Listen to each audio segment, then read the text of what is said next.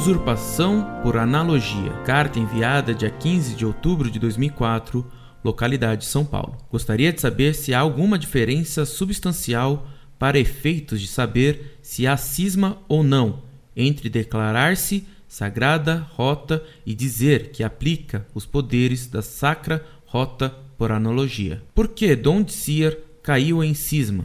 Se ele aplica os poderes por analogia, não se dizendo juiz da rota, nem dizendo que a verdadeira rota é seu tribunal em Econe. Aprofundem esta questão da analogia.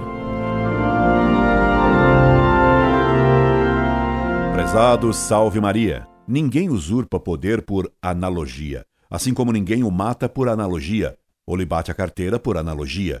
Quem toma o poder de outro, quem usurpa o poder de outro, roubou-lhe o poder. Quem declara que assume um poder do Papa, usurpou todo o seu poder, porque o poder é uno e indivisível. Só na democracia liberal de Rousseau e Montesquieu os poderes são separados.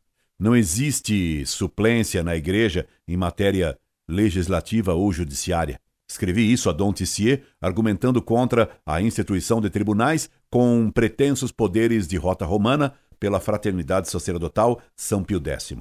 E ele não pôde contestar-me. Mas, na situação atual, em que a fraternidade São Pio X está prestes a fazer um acordo com o Vaticano, pondo fim ao cisma, essa questão dos tribunais estará logo superada.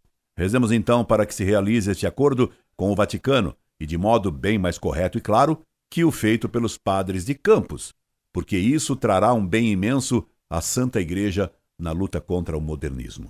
Incorde Jesus Semper, Orlando Fedeli.